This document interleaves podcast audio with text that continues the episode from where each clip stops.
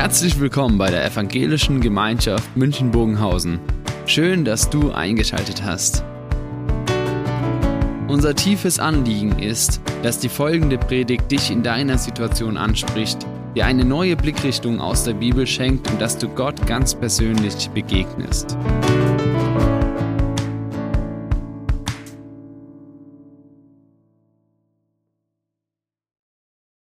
Ja, ich freue mich sehr, bei euch zu sein, euch mal wieder zu sehen. Äh, ich denke sehr gerne an die Gemeindefreizeit vor zwei Jahren zurück. Ich habe gehört, das war die letzte dieser Art. Äh, dann äh, kam Corona, aber ich freue mich sehr, euch zu sehen. Einige sind ein bisschen blass um die Nase und den Mund.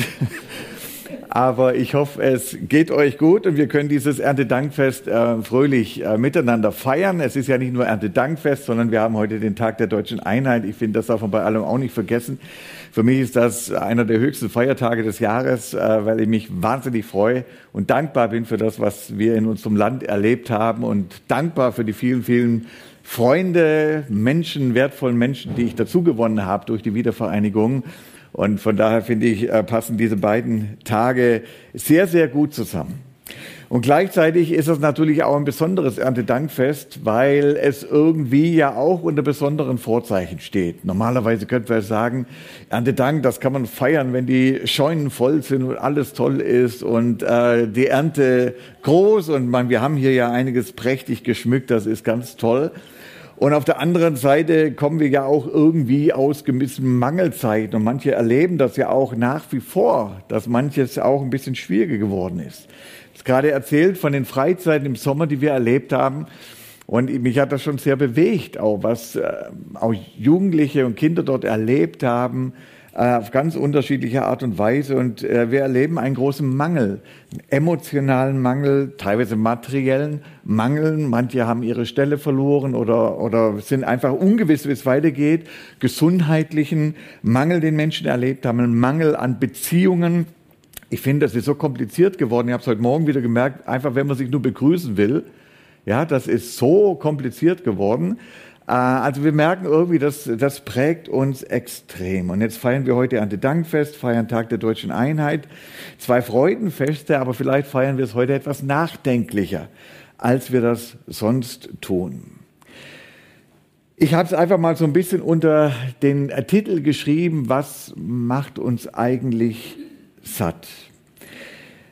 Ich erlebe seit einigen Monaten eine sehr gereizte Stimmung, äh, wenn ich durchs Land komme, äh, nicht nur außerhalb der Gemeinden, sondern auch in den Gemeinden und merke irgendwie, ähm, diese Zeit geht nicht an uns vorüber, sondern es ist eine große Verunsicherung. Äh, man merkt irgendwie, alle sind genervt, gereizt. Und vielleicht ist es gut, und das hat uns ja diese Zeit auch ein bisschen gelehrt, dass das manchmal gut ist, einfach mal innezuhalten Einfach nur mal drauf zu schauen, was zählt. Ich erlebe das bei vielen Menschen, auch bei Jugendlichen, die äh, auch überlegen, was, was ist eigentlich wichtig fürs Leben, was zählt eigentlich. Und ich erlebe das bei vielen Menschen, Christen oder Nicht-Christen, die einfach nur mal fragen, was ist wesentlich. Und so ist ja so eine Krise eben immer auch eine Chance und auch dieses Erntedankfest auch eine Chance, einfach nur mal äh, da auf den Punkt zu kommen, was ist eigentlich wesentlich in meinem Leben. Und ich möchte eins der bekanntesten Lieder in den Mittelpunkt stellen, zumindest ein Teil davon. Ein äh, Lied, äh, ja, ich denke, es ist wirklich so bei den ewigen Charts eigentlich so unter den Top Ten mindestens wahrscheinlich Platz Nummer eins. Ein Lied aus der Bibel, einer der vielen, vielen äh, Psalmen. Und diese Lieder sind ja Erinnerungslieder, die uns erinnern an das, was wesentlich ist, die uns erinnern an das, was zählt. Und ich möchte nun mal zwei Verse heute Morgen in den Mittelpunkt stellen, zweieinhalb Verse aus äh, einem der bekanntesten Lieder überhaupt, nämlich Psalm 23. Und da heißt es, der Herr ist mein Hirte, mir wird nichts mangeln. Er weidet mich auf einer grünen Aue und führet mich zum frischen Wasser. Er erquicket meine Seele. Der Herr ist mein Hirte.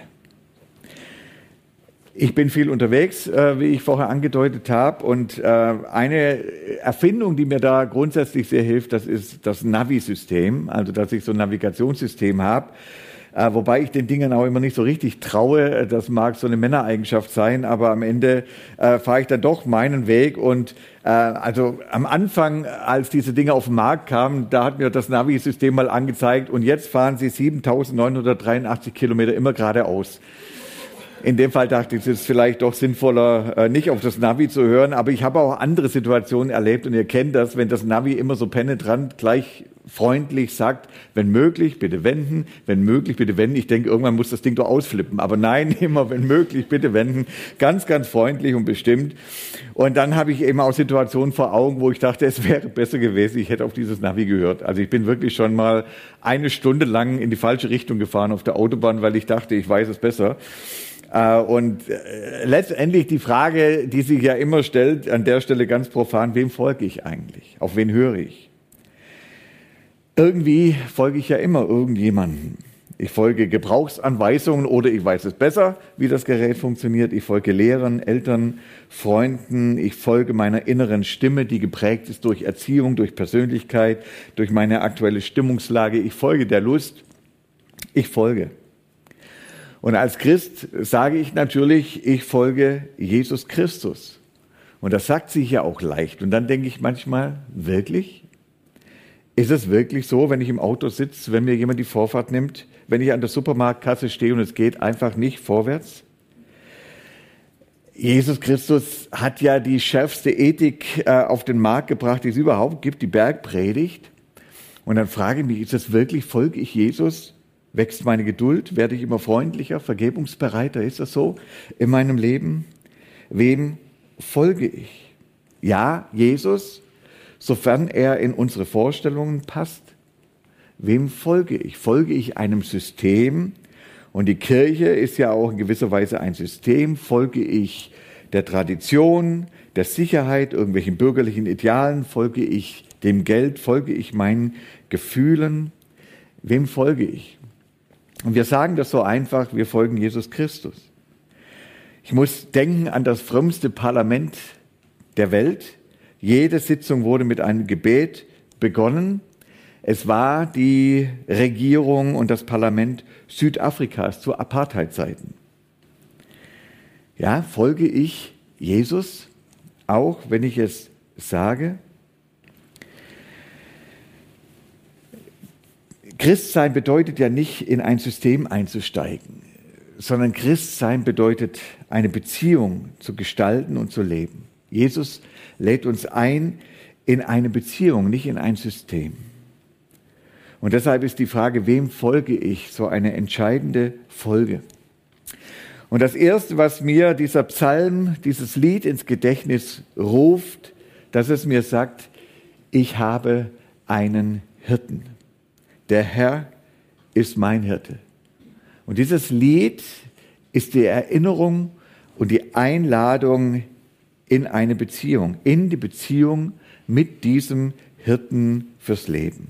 Einem, dem wir folgen können, einen, dem wir vertrauen können. Wie gesagt, wir sind nicht einfach Teil eines Systems, einer Herde. Es geht nicht nur darum, die Spielregeln dieser Herde zu beachten, sondern es geht um eine Beziehung zu diesem Hirten. Danken, Erntedank ist eine Beziehungsfrage.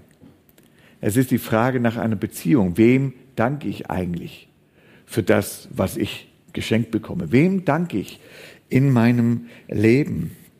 Also ist Erntedank auch ein Beziehungsfest, nämlich das Beziehungsfest zu unserem Schöpfer. Und die Frage, die sich natürlich in einer Beziehung immer stellt, ist die Person, der ich folge, vertrauenswürdig? Ist der Hirte vertrauenswürdig? Ist es gut, ihm zu folgen? Und das ist eine wichtige Frage angesichts des Gewirrs von Stimmen, die wir tagtäglich hören. Und viele bieten sich an und sagen, folge mir. Und manchmal sind wir gefolgt und oft genug ist es schief gegangen. Und die Frage stellt sich ja immer wieder, ist es eine gute Stimme? die ich höre? Ist es eine gute Stimme, der ich folge? Ist es ein guter Hirte, dem ich folge? Sorgt er für mich? Jesus greift dieses Bild vom Hirten ja auch im Johannesevangelium wieder aus. Im Johannesevangelium Kapitel 10, wo er dieses Bild auf sich bezieht und er spricht, ich bin der gute Hirte. Und er das nochmal illustriert und ausmalt und sagt, es gibt Leute, die schleichen sich so in der Herde ein, um ihre Vorteile draus zu ziehen. Das sind keine guten Hirten. Ich, ich bin der gute Hirte, der sein Leben lässt für seine Schafe. Also auch in Johannes 10 ist das die entscheidende Frage. Ist dieser Hirte vertrauenswürdig? Und ich finde, das ist ein, ein sehr, sehr schönes Bild vom Hirten und von den Schafen.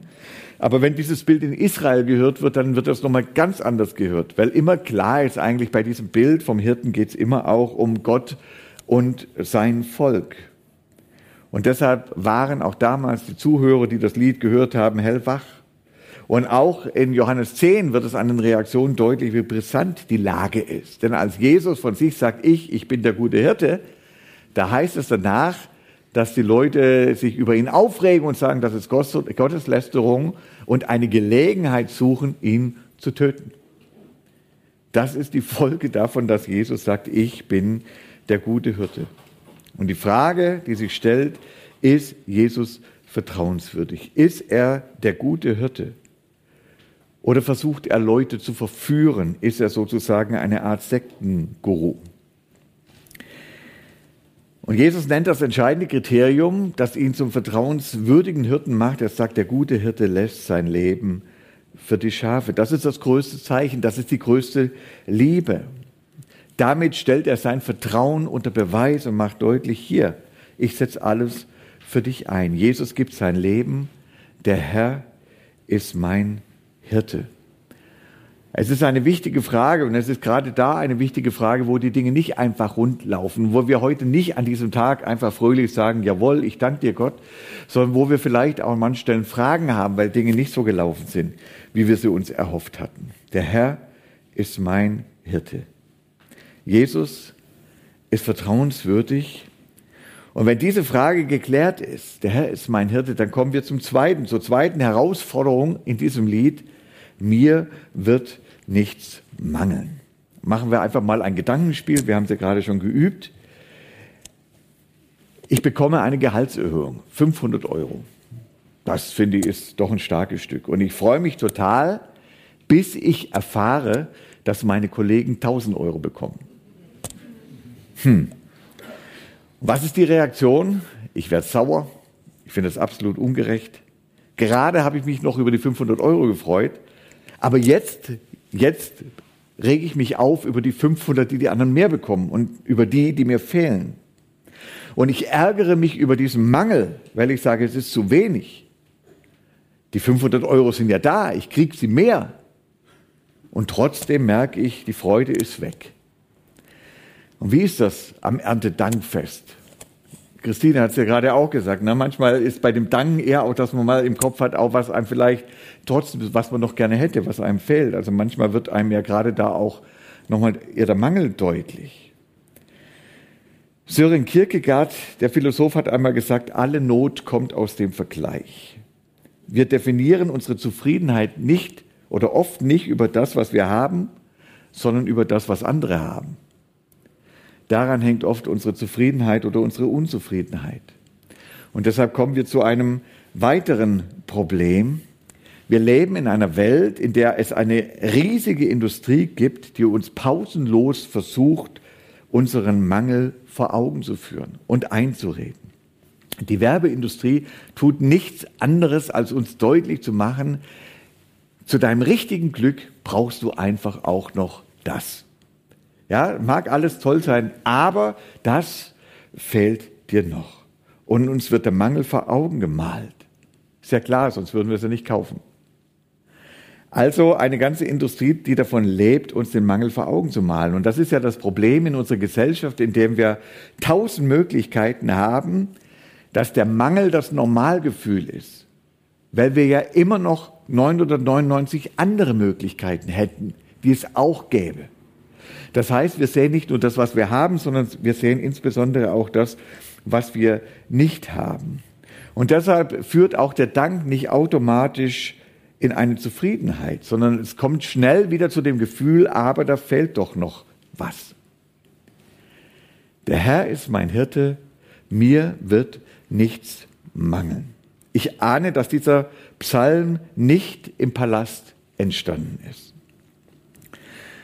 Aber in dieser Aussage kommt ein tiefes Vertrauen zum Ausdruck. Mir wird nichts mangeln. Wenn ich Gott habe, dann bleibt am Ende immer noch Gott, egal was mir genommen wird. Auch in Corona-Zeiten.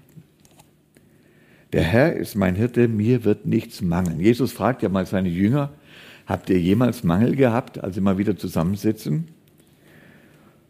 Er hat sie ausgesandt, ohne Tasche, ohne Geld, ohne Schuhe. Ja, das wird kurz vorher berichtet. Und dann fragt Jesus seine Jünger, habt ihr jemals Mangel gehabt? Und die Antwort der Jünger ist überraschend. Sie können ja sagen, ja, keine Schuhe, keine Tasche, keine Klamotten. Aber nein, sie sagen, Nie. Nie. Wir haben niemals Mangel gehabt. Klar, materiell hatten sie natürlich Dinge, die ihnen gefällt haben. Das hatten sie oft genug. Aber sie haben erlebt, es ist immer genug. Sie hatten keinen Mangel und das heißt, sie waren zufrieden. Und das ist eine Glaubensaussage, die frei macht. Wenn wir das sagen können, der Herr ist mein Hirte, mir wird nichts mangeln. Ich habe keinen Mangel. Ich habe einen Hirten. Und das ist das alles Entscheidende. Und dieser Hirte sorgt dafür, dass ich keinen Mangel habe. Das ist das Zweite. Und das Dritte, ich sitze an der Quelle.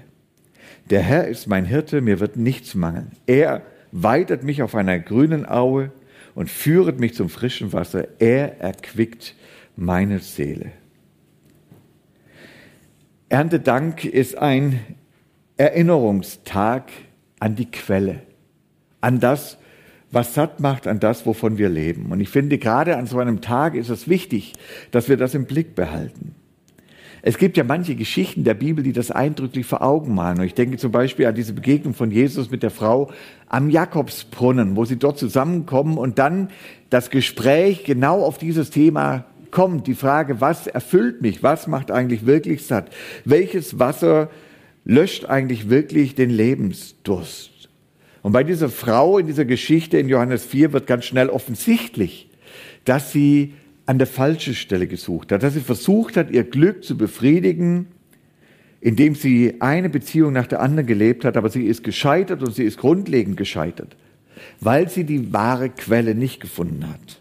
Sie kam zu diesem Brunnen, zu diesem Jakobsbrunnen, um Wasser zu schöpfen, aber sie hat eigentlich das Wasser für ihr Leben gesucht. Und Jesus greift das auf und sagt in diesem Gespräch zu ihr, wenn du wüsstest, wenn du wüsstest, wer hier mit dir spricht, du müsstest nicht mehr ständig nach Wasser suchen.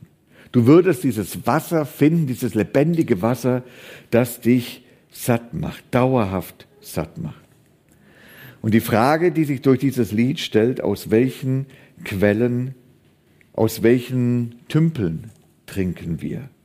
Das ist ja ein bisschen wie mit Cola. Cola steigert den Durst. Cola löscht nicht den Durst. Was löscht den Lebensdurst? Was macht satt? Und das ist ja das Problem auch des Reichtums. Wir stöhnen ja immer auf hohem Niveau, auch jetzt in dieser ganzen letzten Phase. Wir haben ja auch einen Arbeitszweig in Indien. Ich werde jetzt in drei Wochen in Indien sein und da wird uns etwas ganz anderes begegnen. Und auch in dieser Corona-Situation sind wir natürlich an vielen Stellen immer noch sehr, sehr gut dran. Und trotzdem führt das ja nicht dazu, dass wir zufrieden sind. Denn die Frage ist ja immer, wann ist eigentlich genug? Wann ist genug Reichtum? Mein Sohn ist Banker äh, und hat es auch mit sehr vermögenden Leuten zu tun. Und dann hat er mir mal von einem Kunde erzählt, der sich tierisch aufgeregt hat, weil er nur die zweitgrößte Yacht Mallorcas hat. Ist ein Problem. Oder Rockefeller, äh, der ja irgendwie für das, der, der Inbegriff des Reichtums ist, der mal gefragt wurde, wie viel Reichtum er zu seinem Glück braucht. Und dann sagt er nur noch ein bisschen mehr. Also, aus welchen Quellen trinken wir oder trinken wir doch nur aus den Tümpeln? Jesus macht das ja einmal sehr deutlich. Er sagt ja einmal, was hülfe es dem Menschen, wenn er die Welt gewönne und doch Schaden nehme an seiner Seele? Also wir sind pausenlos damit beschäftigt, die Welt zu gewinnen. Aber was würde uns das helfen, wenn wir uns nicht um unsere Seele kümmern? Auf der einen Seite die Seele, auf der anderen Seite der Reichtum.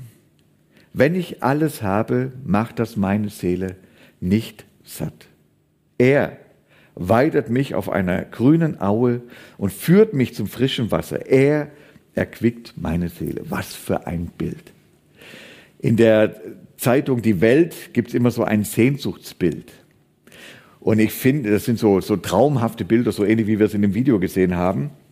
Und ich finde, das, was uns David hier beschreibt, ist eines dieser Sehnsuchtsbilder. Ein Sehnsuchtsbild für die Seele. Kein Tümpel, sondern die Quelle. Bei Gott ist die Quelle des Lebens. Und dieses Bild hat besonders in Israel Wirkung. Ich kenne das, wenn man dort mal in der Wüste ist, ja, und wenn dann von grünen Wiesen und vom Wasser die Rede ist, das ist etwas sehr, sehr Besonderes. Gott ist die Quelle, immer wieder neu. Er erfrischt unsere Seele. Mir wird nichts mangeln. Daran erinnern wir uns heute an diesem Erntedankfest. Es ist der Quellenerinnerungstag. Der Herr ist mein Hirte. David hat seinen Hirten gefunden. David hat die Quelle gefunden, die ihn satt macht und die ihn an nichts mangeln lässt. Und das ist die Erfahrung. Gott stillt Lebensdurst. Und es ist die Erfahrung, bei Gott sind wir geborgen, bei Gott haben wir alles, denn er ist unser guter Hirte. Dort finden wir Seelenfutter, dort kommen wir an die Quelle und wir erleben, wir haben keinen Mangel. Der Herr ist mein Hirte. Es ist gut, wenn wir uns daran erinnern, morgens, wenn wir aufstehen, vielleicht ist das eine gute Übung, das in dieser Woche einfach mal zu praktizieren. Das Erste, wenn wir uns im Bett aufsetzen, dass wir uns das sagen, der Herr ist mein Hirte und mir wird nichts mangeln das einfach mal klar machen zu Beginn des Tages. Der Herr führt mich, der Herr leitet mich durch diesen Tag. Der gute Hirte wird heute für mich sorgen. Und dann schauen wir, was passiert. Der Herr ist mein Hirte, mir wird nichts mangeln. Er weidet mich auf einer grünen Aue und führt mich zum frischen Wasser. Er erquickt meine Seele. Amen.